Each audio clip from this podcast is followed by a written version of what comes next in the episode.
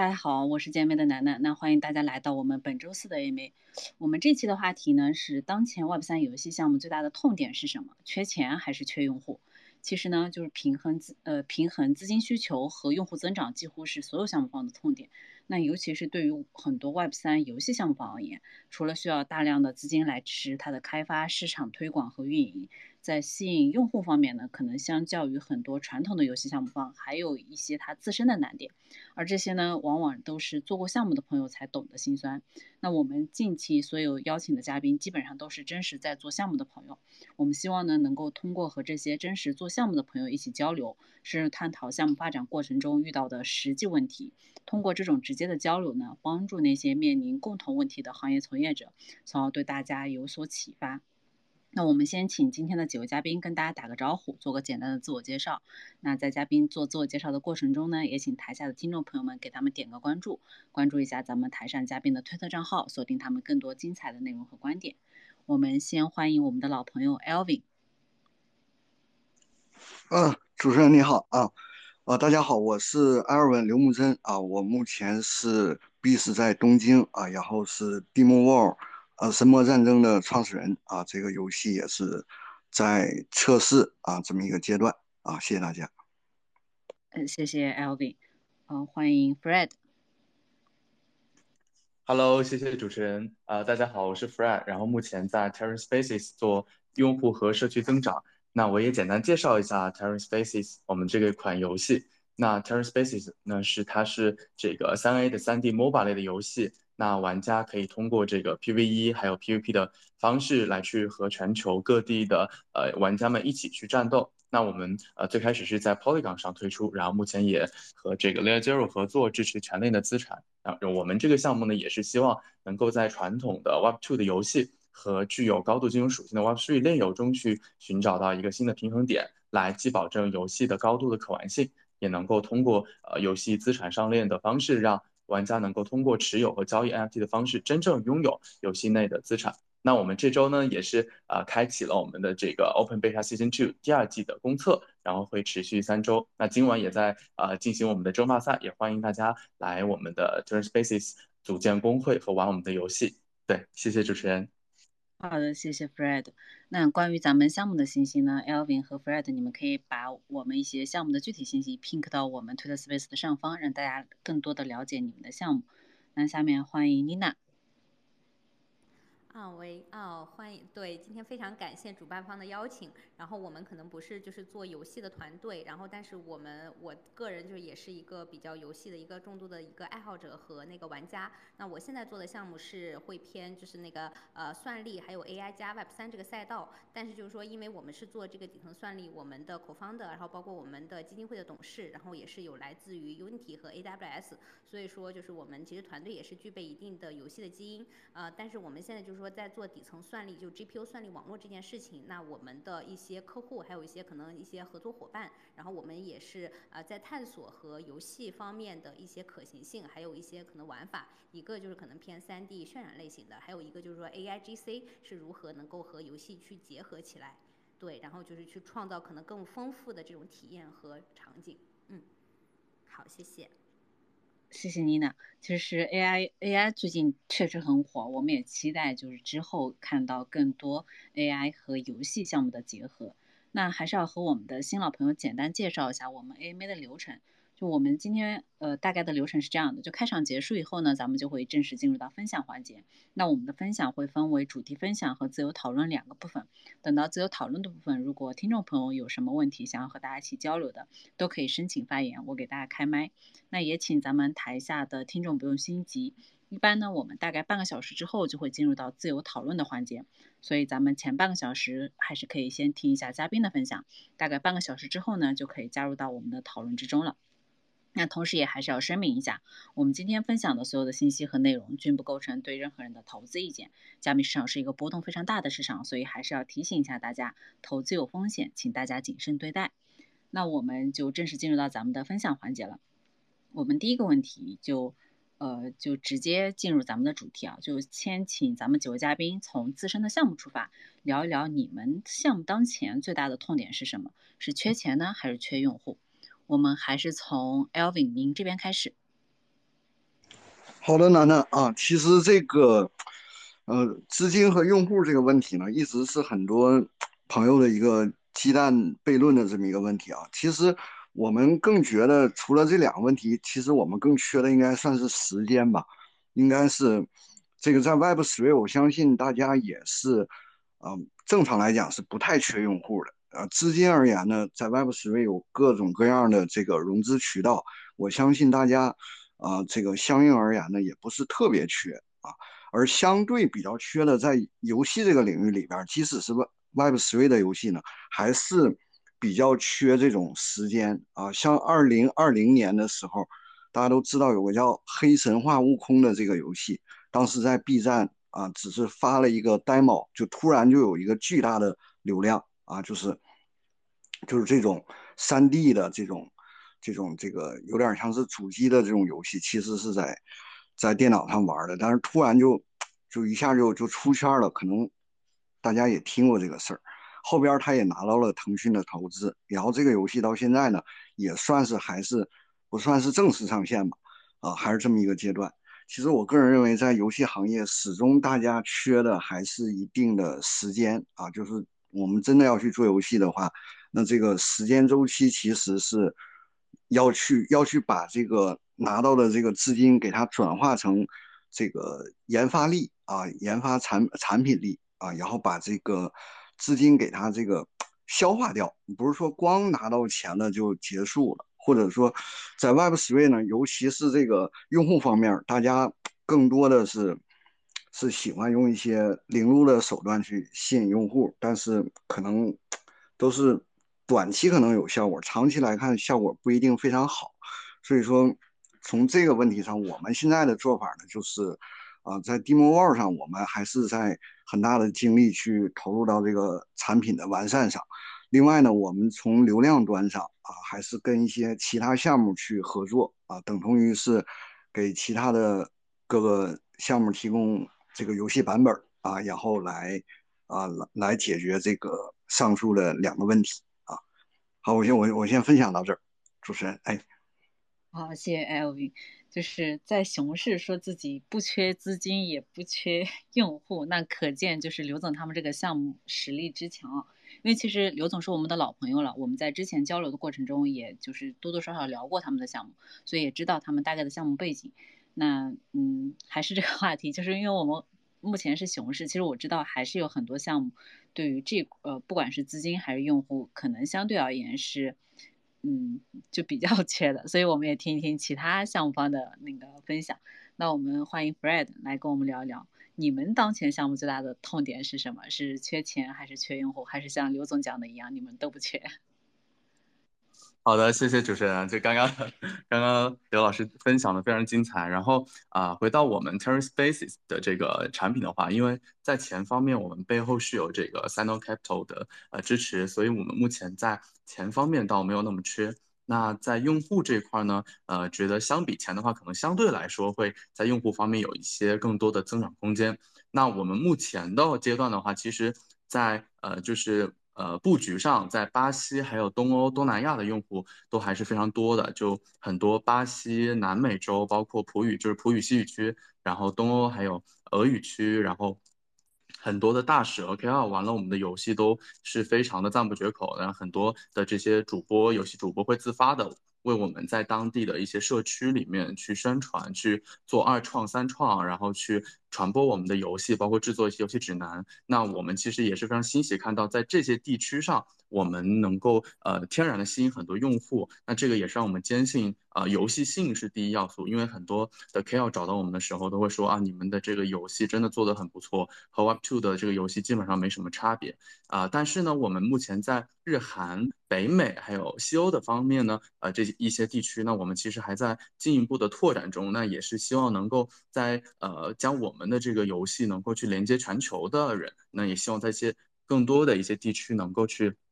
啊，进行增长，所以可能相比刚刚刘总说这个，呃，就是不缺钱不缺用户，那我们可能是希望在呃日韩，然后北北美西欧的一些地方，能够进一步的去拓宽我们的一个市场，能够有更多的呃人知道我们的一个项目。就是我觉得一个好的项目本身就是金子，虽然在哪里都会发光，但是它也是需要呃有很多人带着铲子把它铲到世界的各地。所以目前相对来说，可能是在一些地区需要更多的用户和社区的一个呃合作和一个这样的增长的情况。对，谢谢主持人。好的，谢谢 Fred。哎，那我顺便也帮 Fred 跟刘总你们之间相互介绍一下，因为前面刘总讲到他们 base 在日本嘛，然后他们整个日本这一块的可能用户相对呃做的比较有经验。那 Fred 也提到，就是你们是在巴西和东南亚的，所以在用户交流这一块，就之后如果我们还有机会的话，可以聊。就是地区用户之间如何互相交流和合作这样的一个话题。那对啊，对啊，可以可以，之后可以聊聊。对对对，对，是的。呃，下面我们欢迎妮娜。嗯，好的，谢谢主持人。呃，我的分享的话就是说，缺钱还是缺用户？呃，可能从我们就是做底层这个算力网络的角度来讲，可能还是就是缺钱会比缺用户更多一点。就我们知道，就是在 AI 时代的话，就是说其实它倒不是特别去缺用户或者去缺一些客户，但是就是说啊，这个钱我只缺钱，也不是说缺在可能这种研发费用上，而是说我们现在在全球的，就是呃，就是各个可能 IDC，包括和一些老的一些矿池去合作，帮他们去升。集成这种可能新的这种 GPU 云，然后在这里面就是每一块显卡的投入其实都是非常大的。那像我们知道，像英伟达的 A 一百和 H 一百，其实现在在市面上很难去订购，那可能很难，呃，就是很多做游戏的朋友就也也知道，就这个算力成本其实本身一直是居高不下的。所以的话，就是因为我们可能是一个呃做底层的这样一个 infra 的项目，所以说我们就是在底层的这种就是呃就是合作的这样子一个就是 GPU 云的一个算力中心上面，其实每一个呃机贵。的投投资额都是非常大的，那像一个可能三十二卡的这样的一个 A 一百的一个这样的一个 pack，可能差不多就是要在可能一百万呃 U 左右，然后当然这个。而且只是一组机柜而已，对，然后所以的话就是说，呃，就是就是可能可能从我们做算力角度来讲，就是我们会希望就是有更多的资金，然后能够把这个全球的底层的这个算力网络的这个硬件部分，然后尤其一些比较高端的优质卡，然后能给给做起来。那像我们现在网络里面的话，就是说这种可能呃以前的老矿工的这种三系卡是非常多的一些消费级的显卡，这些消费级的显卡可以去支持 AI 的一些 inference，也可以去支持一些，就它本身是做游戏渲染都是非常好的，对，但。就是说，在一些高端卡上面，就是说，嗯，其实就尤其像国呃，包括我刚刚正好刚聊完国内的一些算力中心，那几乎至少每个算力中心几乎投资规模都是在一到两个亿以上。所以的话，我们这边也是在探索通过 RWA 的形式，然后去可能发售这种就是有保障的一个这样的一个算力产品，然后能够说去呃加速这个算力中心的建设。对，然后像我们现在在新加坡，然后在呃在那个澳洲，然后在那个日本，然后还有包括北美，然后我们都签了一些 IDC，我们是希望就通过可能一些还是 Web 三的一些金融化的一些方式，当然这里面都是有非常多的一个强背书，然后去推动可能就是算力中心的建设。有了充足的 GPU 之后，那我认为才能为 Web 三的无论是游戏还是元宇宙，还是说呃未来更多可能产生一些 AIGC 呃游戏和应用，包括刚才讲的可能用户共创的一些东西，它才具备。一个这样的一个基础和可行性，对，所以的话就是就是就是说这个钱的话，就是说也不是说可能就是研发费用的这个费用，而是说要真的去。做一个这样的基础的算力网络，其实是，嗯，它就像矿场一样，它其实是非常就是重资金规模的。但是就是说，只要我建设好这样子的一个，呃，比如说一个 A 一百的一个算力中心，比如说我是有差不多可能一百块卡，或者说三十二块卡，那这个就是在客户上是比较不愁的。对，而且从目前来看的话，就是说，呃，这个租赁价格，包括全球的这个预定的这个就是速呃这个价格都还是比较，嗯，就是还是比较可可观的。对，无论是跑大模型，还是跑一些呃 Stable Diffusion 这样子一些图像类和视频类的内容，对，嗯，这是我的回答。可能就是做底层基础设施的话，可能对就是会对资金要求是会非常高的。好的，谢谢妮娜。就是其实我们之前在准备这期话题的时候，就有一个项目方他提醒过我们说，就是说如果你不是真实在做项目，其实你很难体会到就项目过程发展过程中遇到的真实的困难和问题。那通过我们前几位嘉宾的分享嘛，其实我们就已经能够感受到不同的项目它遇到的情况是不太一样的。就像呃像刘总或者是像 Fred，他们可能会有一些足够的资金支持，但是可能在其他的方面会有欠缺。那像那个妮娜他们的项目，可能基于本身项目的特点，自身本来就需要很大的这种资金投入，所以确实就是能够感受到做项目的不容易啊。那我们第二个话题呢，是想请几位嘉宾跟我们聊一聊，就是你们在用户及流量积累方面，就是从项目的角度出发的话，会不会有一些就是针对于你们项目本身的具体措施，能够拿出来跟大家分享一下，然后也给其他的项目有一些启发。那这样的这个话题的话，嗯，要不我们还是从 Fred 你这边开始。好的，好的，没问题。那呃，其实我们在流量和这个用户积累的方面，那主要是呃分几块来去来去进行的。那一类呢，就是我们可以总结为就是线上和线下两部分，然后以及说呃这个线上部分又分为这个和呃第三方合作以及这个用户自传播方面。那首先呃在和呃第三方的社区合作方面，那我们其实非常积极的去和呃全球的一些社区。还有道组织，包括一些工会去合作，包括像这个巴西的头部的道，这个 Big 道，以及说呃像啊印度，然后像俄罗斯很多地区都有我们一些合作的一些组织。那我们会去一起去呃办一些 Game Night，然后在彼此的 Discord 里面去玩一些呃彼此的游戏，然后让大家都能够提高曝光。那除了呃这个 Game Night 之外，我们也会举办一些像 Game War 的游戏。那我们会号召我们的这些工会。那我们目前也已经有五十五六十个这样的工会，那他们可以参与我们的这个工会战，然后通过工会战的方式去大家在各自的这个社区里面去传播游戏，然后他们的呃，同时我们也会给到一些奖励给到我们的合作伙伴，那他们也能够吸引更多的对游戏真正感兴趣的伙伴们来观看，甚至说来玩我们的游戏。那除了呃这个跟游戏强相关的这个 Game Night 还有 Game War 之外，那我们也会举办一些 Twitter Space，然后不管是和项目方。去聊一些这个热点的话题，进进行一些深入的探讨，然后包括英文和中文，我们都有一些涉猎。那除此之外，我们也会去针对一些游戏相关的内容，也去做一些 AMA 来去与我们的合合作伙伴的社区以及我们的用户去进行分享。那这个就是啊第一块和社区这一块。那此外呢，我们也会去和这一些一些这种啊 content creator 还有 KOL 们去合作。那他们其实很多。发现一个很有趣的现象，就是其实会有很多的 KOL，还有很多的这些呃内容创作者和直播的呃一些小伙伴，他们会主动的找过来，然后会说啊，你们的游戏真的很很有意思，我希望能够在啊在我们的这个语区去传播你们的游戏。那你们只需要呃给到我们一些这个 giveaway，给到一些 whitelist 等等的奖励，那我很愿意去呃进行一些传播。那啊不管是自传播还是说收费传播，大家都非常愿意去呃 reach out 去合作。那在这个方面呢，一方面是包括我们的内容宣传啊，做一些攻略，然后做一些游戏的解说，然后做一些 Twitter，然后 Discord 上面的一些物料的内容之外，那也会有一些主播会啊主动的，或者说我们合作的方式去在啊他们的频道上面去啊直播我们的游戏，那这个也是和这个 KL 合作的一个方式。那还有一类呢，就是像这个呃游戏平台，还有任务平台等等。那其实啊，我们也会和很多的这个游戏平台、任务平台去合作，然后去把不管是把我们的游戏上架在这个 Game Launcher 上面，还是一些 Quest 的任务平台，那我们都会在里面去呃上传游戏，包括呃建造一些任务，然后包括一些 API 接入的方式，来让大家啊鼓励这个平台上的玩家们呢去玩我们的游戏，来去获得一些激励。那这个也是呃，这三刚刚提到三类的话，就都是我们和一些呃 B 端项目方合作的一些主要的类型。那此外呢，我们也会有一些用户自传播的一些一些体系。那比如说，如果你注册了我们的 Turn Space 呃 Spaces，然后那你也可以去邀请你的好友一起来。那被邀请的人也会获得这个。呃，百分之二十的这个 mint 折的折扣，然后邀请者也会有返佣百分之二十，所以我们也会通过各种各样的方式去激励用户能够去叫身边的朋友们来一起玩我们的游戏。那除了呃刚刚提到的四个线上的这类的呃积累的方式之外，那我们也会去在线下去。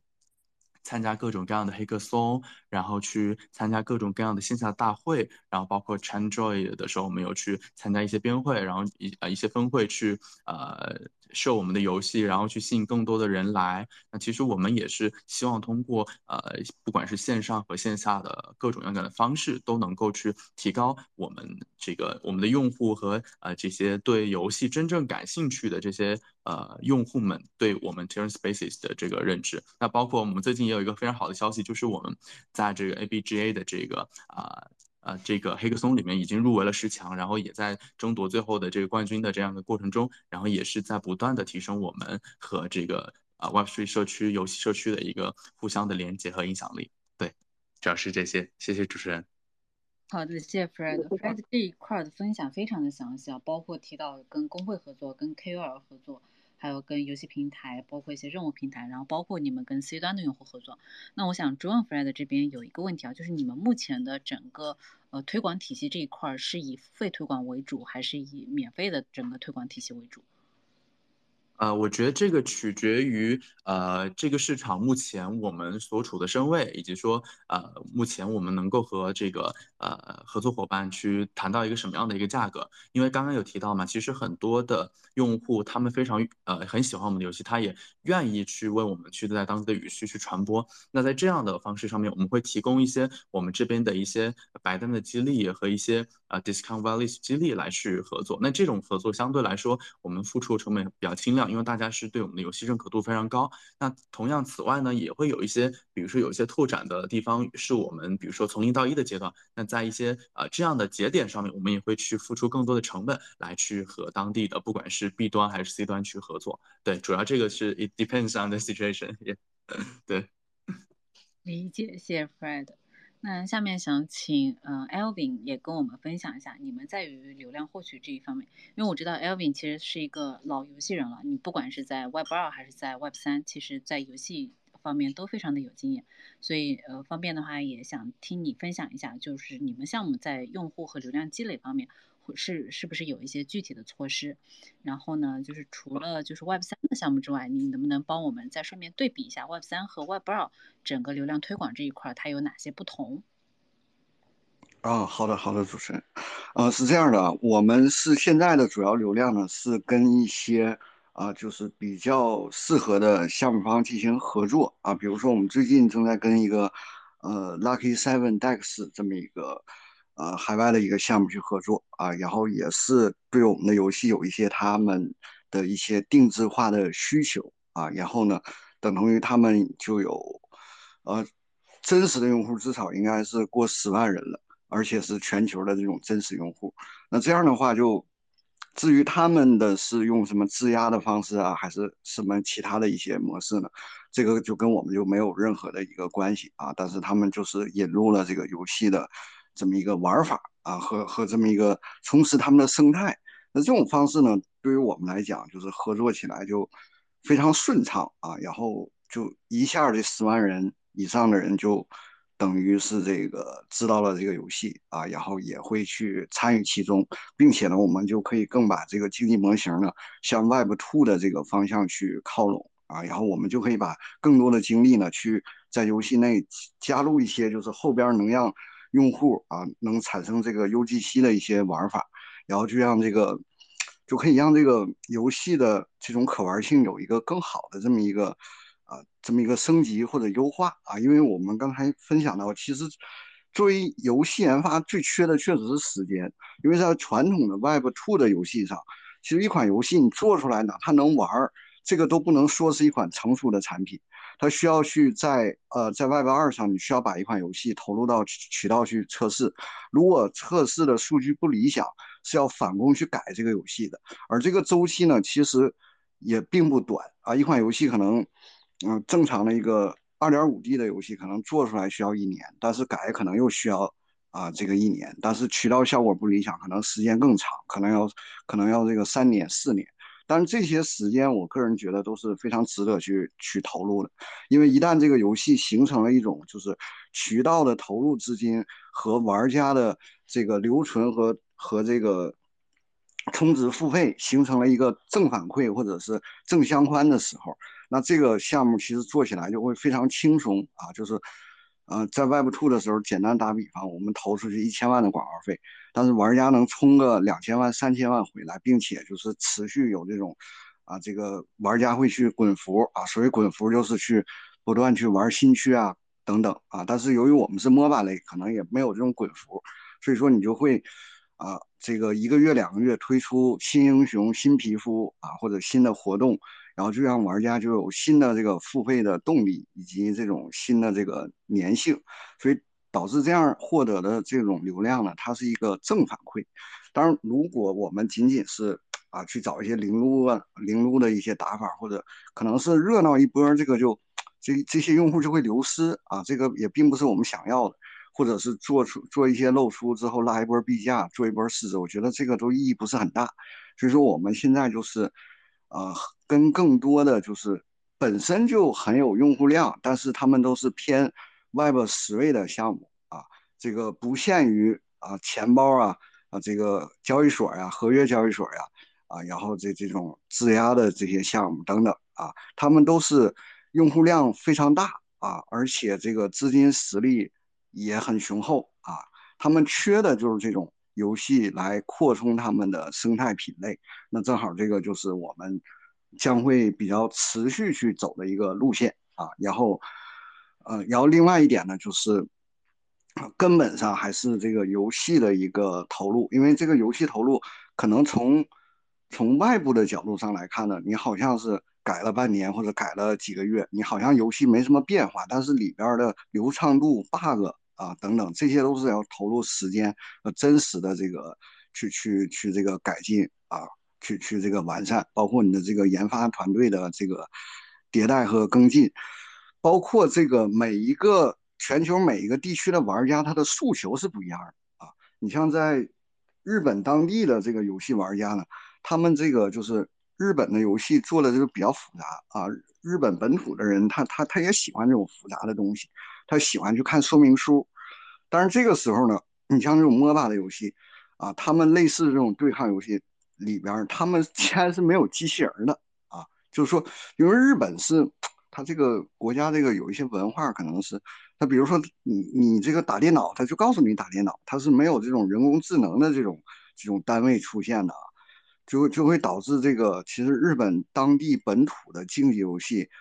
这个对于新人的体验并不是特别好啊，因为你这个 进入游戏之后会被这个老手虐菜啊，这也也导致这个流失了很多玩家，那就有一个。Web Two 的游戏虽然虽然不是那个 Web 十啊，是网易做的一款，就是这种类似吃鸡的游戏，在日本本土就做的非常不错啊，这个深受广大的这个日本玩家的喜欢。它主要的策略就是这个，确实是就是响应啊本土化的这个需求啊，响应的非常及时，就是这个本土化这个玩家的一些反馈需求，他们。更改的速度是非常快的，可能是在一周内，有些功能正常一个月改完的，可可能网易网易确实实力强大，它一周内就把这这些问题就就给玩家处理好，就导致这个就是反馈就特别好。另外呢，它这个它这个机器人做的也特别好，就是这个 AI 部分，它并不是那种傻傻的啊，所以说它投入之后，大家都也知道，吃鸡这种游戏，它投入了至少百分之五十的这种哎人工智能在里边。所以说，你平均到一个呃普通玩家身上，他每局都能杀到人啊，每局他都有点成就感啊，因为这这种打法在日本本土之前就没有啊。你这你这种你这种大家可以想象啊，你这个玩这种吃鸡游戏，你玩个半宿，一个人没杀到啊，你总被人打死，你肯定不爱玩。所以说，它有类似很多的这种不同国家和地区对于游戏的这个玩的一个啊需求点可能不太一样啊。然后，如果你着重哪个国家的用户，你要去适应本土化的需求，这个是真正需要这个团队和程序对产品进行去优化的啊。然后，另外一点就是，这个当你这个产品非常完善的时候啊，在当地他会自发的有一些啊，这个主播呀啊，这个包括 KOL 啊，会会会给你就是就是。不是通过官方啊，他们自发的去去播啊，去去这种推广啊，我相信这个才是更更好的一个长久之计。所以说，我们的发展策略也是不断的去以这个产品完善为主，然后以这个流量方面以现在还是以合作为主啊，这个大家实现一个共赢这么一个情况。好，谢谢主持人。好的，谢谢 LV。那呃，在那个妮娜发言之前，我先讲一下，我看到台下已经有朋友就是申请发言了。我们从下一轮问题开始就会开放到自由交流的环节，所以想要和我们嘉宾一起交流的朋友，可能再稍微等一下，等到妮娜这一轮发言结束，然后我们就进入到自由交流的环节。那下面把话筒给到妮娜。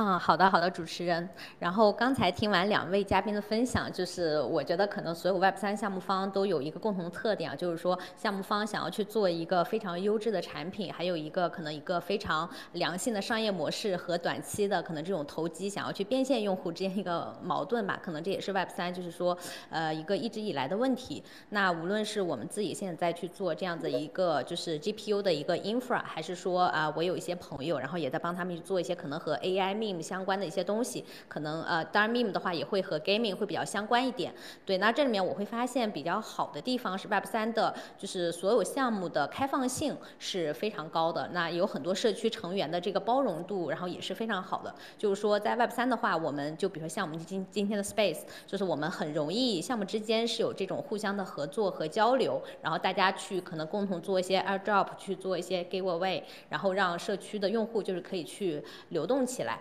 对，然后这个我认为是就 Web 三就是给到特别 powerful 的一个地方。然后第二的话就是说，呃，在 Web 三的话，就是其实你也很容易去让你的一些核心的粉丝，然后去参与到你的整个生态的这个激励体系里面，然后去通过可能给他们一些啊代币奖励或者一些相关的 FT 奖励，然后可以去激励社区一些参与者，然后他们去传播，或者说他们可能可以深度的去内测一个项目，就是和这些就是呃早期的一些呃贡献者或者是玩家去共赢。呃，然后但是确实是，呃，就是就是这个，我认为是 Web 三无论做游戏还是做一些可能像我们在做一些可能 AI 方面的一些东西的一些比较优势的地方，呃，但是就确实是这里面会引来可能大量的一些。呃，投机分子就尤其是在熊市的时候，就是说可能有很多人他就想博得一个这样一个短期的收益。那这样子一些，无论是说他们在呃可能币价上的一些，可能有时候也会产生一些抛压，然后呃可能有一些他也会在可能就有些人说话也会比较不中听。对，那这个对项目方的这种定力和对自我的这个就是战略方向的坚持，当然就是说也要非常。呃，就是就是很认真的，包括像刚才嘉宾去分享的，就是说我们作为一个呃 Web 二的一个产品的话，我们要特别去听，就是去听 local 的用户的反应和反馈，然后去打磨和体验一合作好一个特别好的产品。那其实，在 Web 三也是一样，就是说，我觉得 Web 三项目方因为面临的声音还有可能一些质疑可能会更更大一点，这个就确实是可能会比钱和用户其实可能会来自于呃，就是可能更多的这个外部的内容。那所以在这个方向下，然后如何去取舍，就是说自己的这种可能战略方向，还有包括如何去听取一些正确的声音和正确的方向，也不是说完全交给一个道，然后也不是说就是完全是一个这种可能独裁化的一个这样子的一个发展方向。那我认为可能这是 Web 三的一个项目需要去去重点关关注的地方，对。好的，谢谢妮娜。那其实刚刚讲了两点，我特别认同啊。就是第一，他提到就是说 Web 三的项目之间的交流其实相对比较容易，因为不管是就因为从我们做社区的角度，还是做项目的角度，我就发现项目和项目之间它的很多 Web 三项目之间的互动其实也是非常频繁的。第二个就是核心粉丝参与的项目的生态体系之中，就是社区共建这个话题，其实我们一直在聊嘛。但是的确是，好像是 Web 三的项目更容易去听取社区用户的反馈，这点，嗯，也是我们就是在这一段时间以来，就是非常明显的一个感受。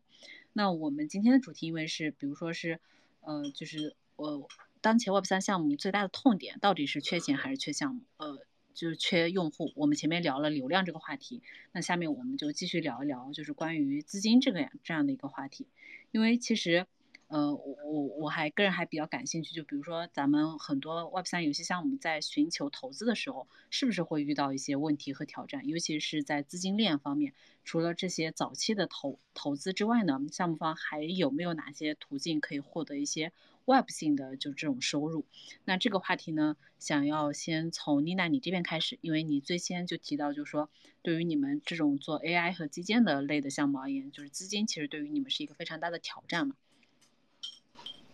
啊，对的，对的，其实就是像我刚才分享的，就是说，其实这个资金就分成两个部分，就一个是本身项目正常的一个，就是说这个研发，然后还有本身的一个进展，然后还有一个就是说你可能想去快快速扩大你的网络，这个部分就是说，呃，就是说只是说可能资金越充足，然后你的这个底层的算力网络就会更健壮。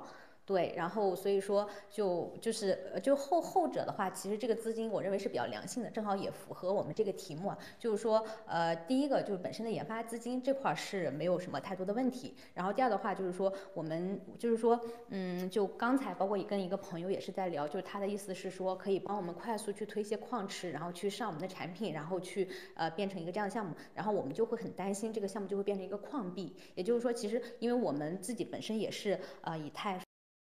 Phil 就是一个比较长期的一个挖矿的一个也是矿工，就是呃当然就是 anyway 我们团队也是呃就是团队背景也还是挺挺不错的嘛，所以说我们不希望就成为一个矿币，也就是说呃就是这个部分就是来自于就是说我不想不想我们不希望在一个特别早期的时候就是说为了一些资金，然后但是其实让这个商业模式变得非常的庞氏。对，所以我们更希望就是说比较扎扎实实的，就是比如说跟日本，然后跟香港，然后新加坡的这些合作伙伴，然后我们去共建这样子一个地区的一个算力中心。每建成一个算力中心，我这块的收入就本身它就是一个现金流的项目。对，尤其像现在 AI 的算力，其实呃像一些比较高端显卡，还是一个非常供不应求的一个状态。对，所以的话就是，呃，正好回答就是现在这个问题，就是说，我认为，呃，可能作为一个团队要非常去关注，就是你在 Web 三的资金利用率是放在哪里比较好。那比如说一种很极端的情况，你就用它去纯做技术和研发，那可能你就也很难去获得市场，包括获得资本方的一个青睐，那可能也会陷入到一个就是说可能逐渐慢慢一个这样的一个。就是跌入到低谷的一个状态，但如果说你只是用资金去做，可能营销拉盘，对吧？那我们就会知道可能会像一些秘密项目一样，就最终的话可能会一地鸡毛。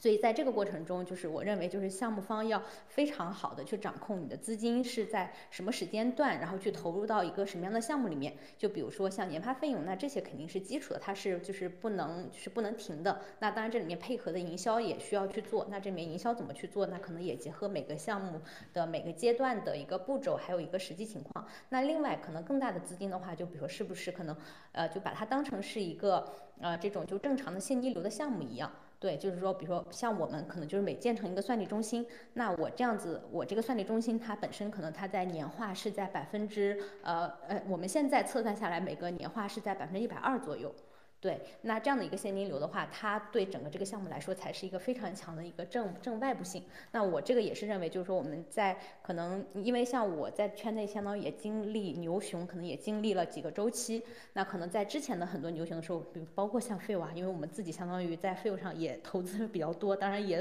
也损失了不少。对，那它就是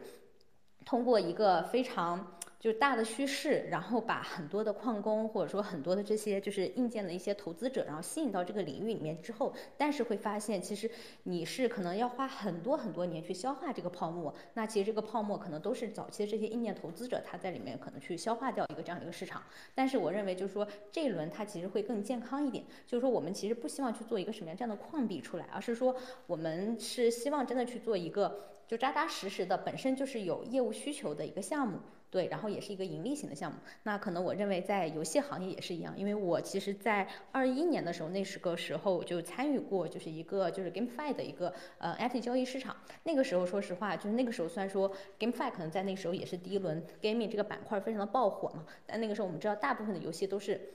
以比较偏庞氏这样的为主。对，那我认为就是肯定这个。呃，熊市在沉淀的，包括两位嘉宾分享的，我认为都是行业内就是非常专业的。就是我认为，对，就我听到你们的分享之后，就是不仅又懂 Web 二，然后又非常懂 Web 三，对，那这个可能是一个非常健康的状态。对，就不是一味的去追求研发本身，但是也不要一味的去追求就是拉盘营销这些。对，好的，谢谢妮娜的分享。那我们也听听 Fred 对于这个问题的观点，因为你前面提到，就是好像你们在资金方面目前而言不算是特别的缺，但是我想了解一下，就是说你们是不是会有一些就是遇到过一些问题或者挑战，尤其是除了投资这一块，你们项目方还有哪些途径去获取一些外部性的收入？好的，谢谢主持人。那其实啊，关于资金这一块儿，那除了呃，其实呃。纵观所有的这种挖税项目，那其实除了呃 VC 融资这条商业模式之外，那大家比较打引号的商业模式之外，那很多的项目也会呃通过这个啊 ICO，包括 FTM，然后包括这个二次购买等等的方式来去呃获得外部性收益嘛。那我觉得这个其实对于呃 Web3 的项目来说，就是 GameFi 项目来说，它也是一个，它也是是一个 trade-off，就是呃，如果你的这个项目它的金融属性过强，庞氏属性很高的时候，那其实本身也会损害这个游戏本身的一个游戏性。那对我们来说的话呢，除了本身有资方之外，那我们也会有我们的这个 MT 的 mint，还有这个 MT 在 OpenSea 上的二次购买的这样的费用。但是呃，实际上在呃我们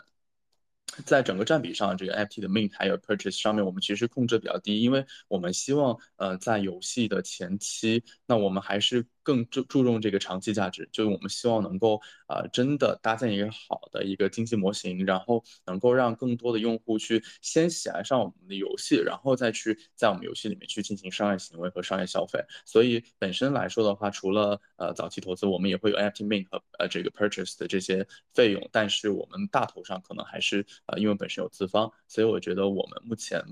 不是呃，就对我们来说，可能目前呃，相比于这个快速赚到很多钱、快速从用户手中变现来说，那我们更在意的是能够吸引更多用的用户来玩我们的游戏。对，可能这个是我们目前的一个状态。对对对，谢谢主持人。对，好的，谢谢 Fred。那最后也也想请呃 Elvin 你来跟我们分享一下，因为。就是我我相信刚刚 Fred 提到的，不管是资方的这边这种的资金，还是说你们游戏项目，不管是 NFT 也好，还是一些二次购买的行为也好，就对于一个 Web 三游戏而言，你们肯定也是有相业的。但是其实我想就是追问 Fred 的一个问题是，就是对于你们游戏本身的这种经济模型设计，因为你是外包二游戏出身嘛，你肯定知道就是呃一个。游戏想要长期的发展，它自身的这种经济模型的设计是非常重要的，所以我想了解一下你们在这一块有没有一些特别的做法。OK，呃，就是关于游戏经济模型的本身，那其实可以分为呃两块嘛。那其实不管是传统的游戏还是啊税游戏，那很重要的一个点呢，就是在这个游戏中你一定要有。这个资金的积累，就是这个游戏货币的积累以及游戏货币的消耗。那我们本身作为一个呃三 A 的这个三呃这个 MOBA 的大作，那我们呃在游戏的这个首先积累上，呃这个资金积累上面，那大家可以去啊购买我们的这个 MT 之后。就可以通过我们的 NFT 的武器来在我们的游戏中去赚取这个呃游戏的这个 token。那在里面，不管是你去获胜，去参加各种的 guild 啊 guild，然后去参加各种比赛，我们会有很多的这个 token 的激励。那这个是他们能够赚取这个游戏内货币的方式。那除了赚取的这个之外，那我们也提供了很多消耗的场景。那包括你的游戏，你在这个游戏中想要给装备升级，想要给。装备去融合，然后包括装备的修复等等，我们也会搭建成一个很好的一个有呃内部的循环体系，来让用户的这个游戏经济模型是不会膨胀的。就就其实回归到游戏本身，那不管是像很多的这种啊游戏，包括像 DNF 的早期，然后包括像九阴真经，包括像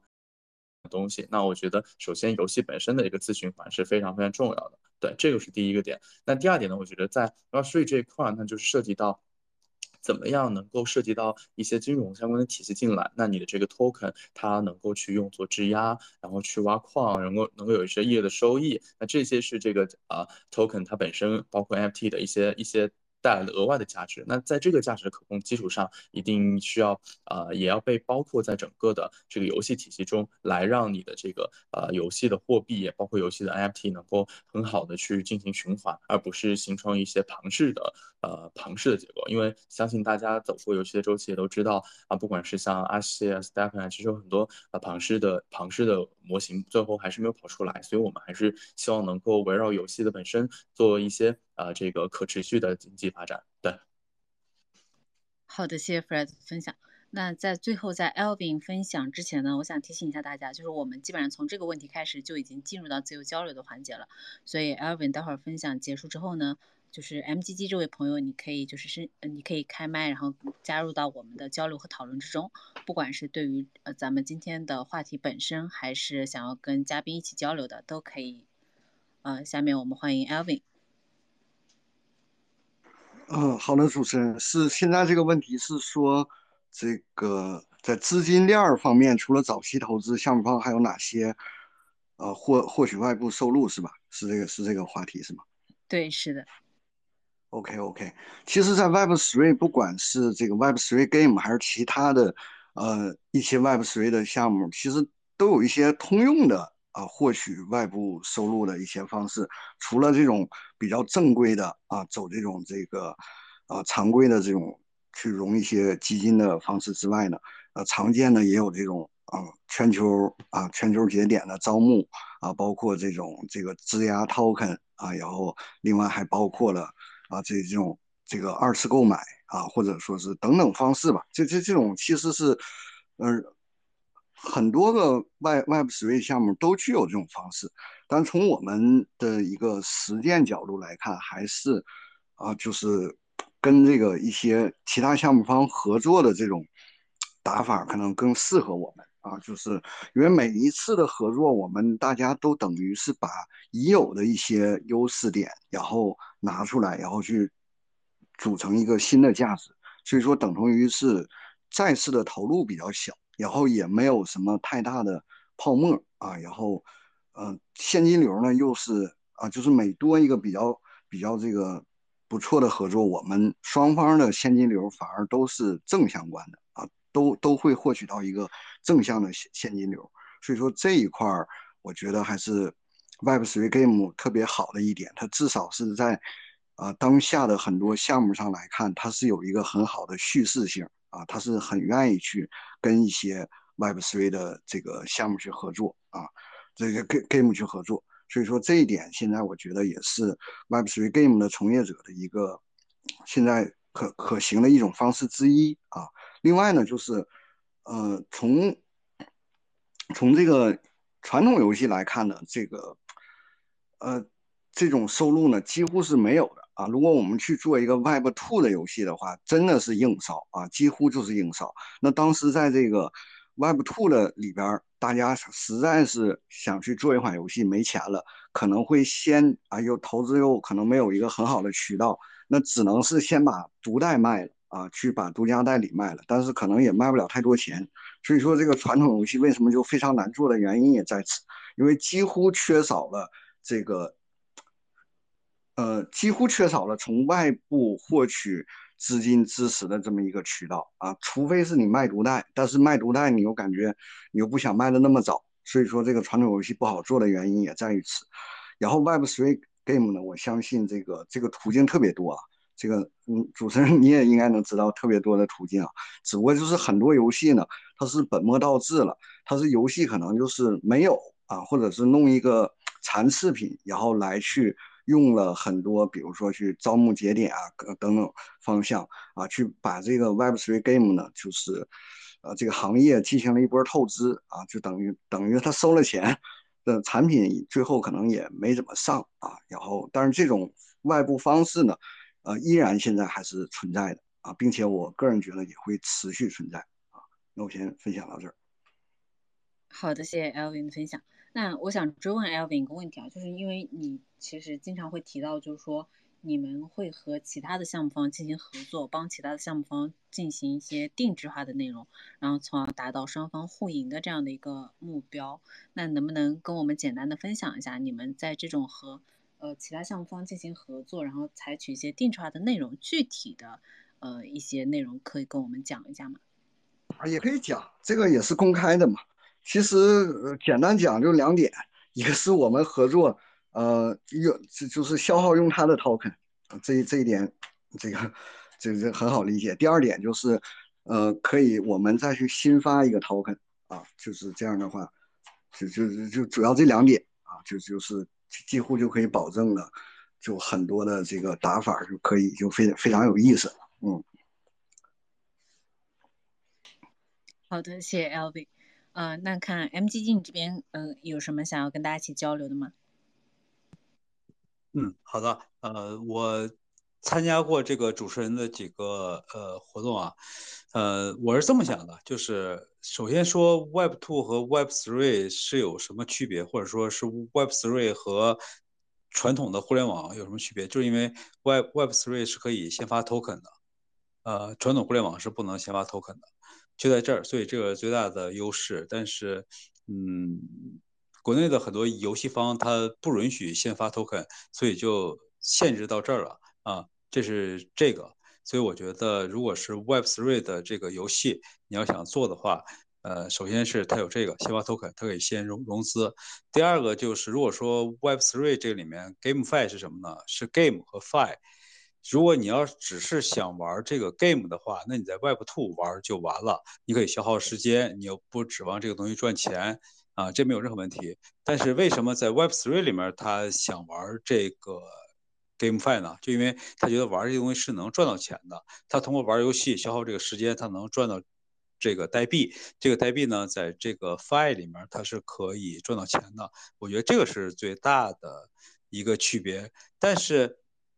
嗯，反过来说，你在这个 Web Web Three GameFi 里面，目前所有人玩，它不是 enjoy 这个 game，它只是放到这个 Fi 里面，所以区别就在这儿。如果说想赚钱的话，它是进入 Web Three GameFi。如果不想赚钱，他只是想玩的话，那就在 Web Web Two 这个 game 里面玩就完了。所以就在这儿。然后你如果想想通过玩游戏，然后你同时呃想赚钱的话，那你就只能进 Web Three 的 GameFi，那就只能是嗯把这个东西放在大陆境外的这个东西去玩，然后来赚钱来怎么着？所以我觉得呃往后说 Game。呃，Web Web Web Three GameFi 这个东西，只有在境外才可以发展，在境内是没有什么发展前途的。嗯，就是这个意思。谢谢。好的，谢谢 M MGG 的支持和发言啊。那看一下我们其他的听众朋友有没有想要和咱们台上嘉宾一起交流的，或者咱们嘉宾之间有没有想要互相交流一下的。就是我们这几期好像呃都反复提到一个 共共识话题，就是说 Web 二和 Web three 游戏的他们的有一个很明显的区别点，区别点就在于就是说，呃 Web 三游戏相比于传统的外包游戏多了这种金融属属性，而这个金融属性本身对于很多玩家而言，他们的的吸引力就是相当大的。那就是又回到可能又回到原始的这个话题，就是游戏性和金融性这样的一个话题了。所以这这其实也是我们在呃之前的 A M 或者是我猜啊，可能也是在我们之后的 A M 中会反复提及的一个话题。所以之后如果大家对这个话题感兴趣的话，我们也可以再深入的进行探讨和交流。那还是提醒一下我们，啊，妮娜，你你想发言是吗？啊，是的，是的。其实我有一个问题想要请教，就是各位就是做 gaming 的，就是同学和朋友啊。对，因为我我其实，在二一年那个时候，因为也是做市场嘛，所以说就是自己也玩过，就蛮多 GameFi 方面的一些产品和项目。然后我当时有一款游戏还玩了很久，好像是韩国出的一个是偏卡牌类型的 Gamble 类型的游戏。就是说，其实撇开就是 Web3 的话，它本身就是一个挺好玩的一个，可能以前那种纸牌和卡牌的游戏。然后但它增加了这种 Battle，然后其实这个 Battle 某种角度来讲，它就有一种 Gamble。对，然后就是当时啊，我就觉得自己玩的还，当然第一个就是说你玩本身也可以放松，还蛮开心的。第二的话就是觉得自己胜率还不错，然后可以通过这个赚钱。但是 anyway，可能就是自己胜率还行，但是因为什么网络老卡呀，或者是它这个数据最终没有提交上去，反正就后来我发现，哎，在这个游戏里面就氪金越氪越多。所以说可能我就想问的话，因为纯 gaming 的纯 GameFi，我觉得它这个很难去消除这个泡沫嘛。但是 Gamble 在就是 gaming，就是说在 Web3 game 这块儿，就是我不知道，就大家知不知道这块的表现怎么样，或者说它是一个可持续的一个方，是否是一个可持续的方向？对，这个问题要不要嗯，Elvin 你 对你先来回答一下。回答一下吧。其实刚才那个 MGG 这位伙伴其实提出这个问题，我们之前跟楠楠开会其实说过，因为我们可以去看一下啊，就是之前我们也发表过这个观点，是从客户端游戏到网页游戏，再到手游，再到现在的所谓的之前叫 GameFi 啊，这这最开始叫区块链游戏，然后叫了这个。GameFi 现在已经大家慢慢把这个 GameFi 可能提的人已经很少了，我们更愿意去叫 Web3 Game，因为这个由于它有就是由于它有金融属性，所以导致了这个这个领域这个板块的这个缓慢发展啊，就是这个真正的玩家他正常是不会玩的。但是我们作为这个行业的从业者，我也发现这这一期的这个 Find 啊，其实我们做的也是相同比较比较相近的这种游戏类型啊，就相相对比较大型。然后其实我们。就是觉得啊，这个行业还是处于早期，所以我们要去解决类似的问题。呃，相信我们真正想在这个 Web3 Game 想去呃这个发展的这些从业者，我相信大家一定会觉得是游戏性是最重要的。我不管你来是不是赚钱，首先我们这个可玩性是我们整个项目方作为这个战略重点的第一位的啊。我也不管你这个，就是我们可可能会有一些运营活动啊，我们抛开不谈。啊，但是我们就是始终认为这个可玩性上，我们是可以啊追赶上这个 Web Two 的这个游戏啊，甚至后边会超越。那这个话题怎么去回答呢？就像当年的这个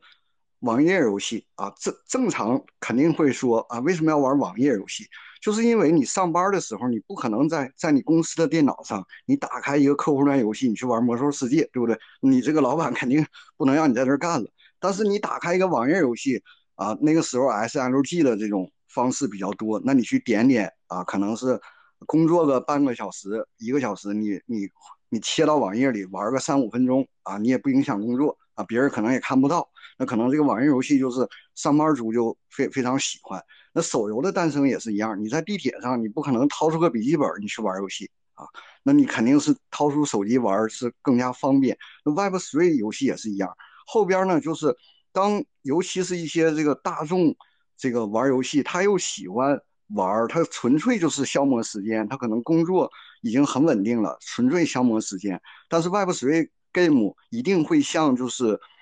不会像 GameFi 之前的那么暴力，那么短期，但是挣的不会那么多，但会可能会平稳，因为这种方式在 Web Two 早就有，不管是魔兽世界还是梦幻西游，都有这种专职的这个。打金工作室啊，打金玩家啊，这个什么金团儿，所以说后边的 Web，呃 Web Three Game 呢，它不会就是像之前二零二一年那一波啊，就是那么感觉暴力啊，是一百倍、一千倍的啊，然后突然又没了。但是一定会是比 Web Two 的游戏，就是你每天玩玩赚，这能赚到的钱可能稍微多一点，但是不会很夸张啊。那我们主打的还是这个可玩性和游戏性啊，那。那主打的这一块呢，其实我们是现在我们的这个 Web3 Game 的从业者，恰恰不是竞争关系，我们恰恰是应该把这个行业做大啊，这个谁做大都可以啊，因为这个行业不大的话，就会大家就有这种观点啊，这个这游戏都不好玩啊。Web3 现在其实市场上已经给这个行业贴个标标签，就是 Web 游戏行业的从业者。我相信会不断的推出这种产品，因为有一个数据分享给大家，非常少，所以说其实我们需要更多的从业者去把这个行业去做大啊，这是就很现实的一点啊。我们想去招个人啊，你这个工程师他要去熟悉一些链上的东西，就是培养成本就就非常高啊。但是随着行业的这个不断的深耕，我相信。会有更多更好的产品，既能解决这个可玩性问题，依然会有一定的金融属性保留啊！我我一直是这么一个观点。谢谢 lvn 的分享啊！其实就像 lvn 讲的，因为我们其实经常在节目里面跟大家一起讨论，不管是游戏性还是整个行业发展的问题，因为基本上我们呃秉持的。一些观点其实跟 Evan 很像。第一就是说，整个 Web 三游戏它仍处于一个非常早期的阶段。那这样的一个阶段的话，你是你就把它定性了，可能是相对比较早的。第二就是说，就 Web 三游戏它其实也是游戏行业发展的一个部分，它可能还是满足了一对一部分人对于整个游戏行业它的这种需求。所以当这个需求逐渐扩大的时候，可能 Web 三行业的发展也会越来越快。第三个，还有就是游戏性缺失这样的一个问题，因为我们一直会认为，就是因为我们是从二一年开始做 AMA，一直做到今天嘛，基本上是看着这个行业，尤其是游戏性这一块在不断的完善和发展的，所以我们也相信，就是随着这个行业本身的发展，那就是呃整个 Web 三游戏的发展也会越来越好。那再次感谢我们今天几位的嘉宾的分享，看一看还有没有其他人想要就是提问或者交流的。对，呃，谢谢主持人。就刚刚 Alvin 呃聊的这个点啊，我们也特别有共鸣。就其实呃，就像刚刚提到的这类游戏，那其实我们去看整个 Wall Street Gaming 的这个游戏，其实大致可以分为三类嘛。就一类就是像啊阿谢早期他们比较偏庞氏的这样的一个呃 GameFi 类型，那其实它的 D 呃 DeFi 的属性是非常强的，那它呃。针对的一个目标用户呢，也是真正想要通过玩游戏能够去赚到钱，他可能是以赚钱为第一要素的这样的一些玩家。那这是目前的市场上存在第一类。那第二类呢，我觉得可能是比较像 Alvin 啊，他们还有包括我们 TurnSpaces 做的这一类游戏比较像的。就是呃重视游戏的这个游戏性本身，就是重视这个游戏的可玩性和质量。那同时呢，也增加这个资产商链的这个呃资产主权性。那这一类是目前市场上涌现也越来越多的。一类的这样的一个呃产品，那其实呃对我们来说，我们其实很多人会问说啊，就觉得呃 GameFi 为什么需要 GameFi，然后 GameFi 呃就不要 GameFi 也可以活得很好等等。那其实对于这类游戏，我会更倾向于把它比作像呃餐饮和外卖，就是我觉得游戏和 GameFi。就是我们这一类的 game five 就很像餐饮和外卖，那没有外卖，餐饮也可以活得很好。但是有了这个外卖之后，那人们在这个外卖的这个世界，在美食的世界里，能够有更多丰富多彩的选择。那其实大家也一样，在 game five 里面，你既可以玩到像我们这样。可玩性非常高的游戏，那同时你在玩游戏的过程中，那当你在原来 DNF、你在原神、在其他游戏中想要去交易的这个梦想没能实现的时候，但你可以在我们这样好的 GameFi 里面去实现你的呃主权拥有与自由交易的这样一个需求，那这就是非常好的一个点。那这个就是目前出现的第二类。那当然还有一类呢，也是目前。市场比较热的一类就是权力游戏。那权力游戏呢，它呃更呃更多的是去啊服务于这些对去中心化非常信仰度极高的一些用户们。那他们希望将所有的游戏逻辑啊、游戏规则、游戏状态都能够上链。那这样的游戏，其实我们之前有有一些探索和研究。那它的优点呢，就是去中心化的程度是非常非常高的，非常啊符合这个 Web3 的这个去中心化的理念。那它当然也有一些局限性。那它就是呃，在游戏的这个呃类型上很限制的，基本上现在可以看到像 Dark Forest。然后像这个 Love Survivor 等等游戏，它都是啊这样的一些 SLG 就策略类游戏，而像我们这样 MOBA 类或者说 FPS 这些啊对于实时互动性很高的游戏，它天然就没那么适合这个权力游戏的类型。所以我觉得我们其实是在通过不同的方式去啊去把这个蛋糕一起做大，然后让更多的玩家从传统的世界 Web2 的世界加入到 Web3 的世界里面去啊玩我们的游戏。对，我觉得可能是不同的路径在实现这样一个呃梦想的一个路上。对对对。好的，谢谢 Fred 的分享，也非常的有收获。嗯，那因为今天时间的关系，其实我们今天差不多的呃主题和交流就到这里结束了。就也简单的跟大家再介绍一下我们 GMA 吧，因为我们 GMA 基本上就是如果没有什么特殊情况的话，每周都会做一期跟游戏相关主题的分享。那围绕整个游戏赛道或者是一些热点话题，我们都会在每一期的话题中逐一跟大家进行交流，也希望通过这种行业之间的直接对话和交流呢，我们一起嗯，就是发现这个行业里面真实的具体的问题，也也希望通过我们的对话和交流，呃，提出一些可能的，就是对大家有帮助的这种解决方案，那一起见证和帮助这个行业越来越好。那如果是首次听我们 AMA 的朋友，大家可以点击一下我们 GMA 的头像关注。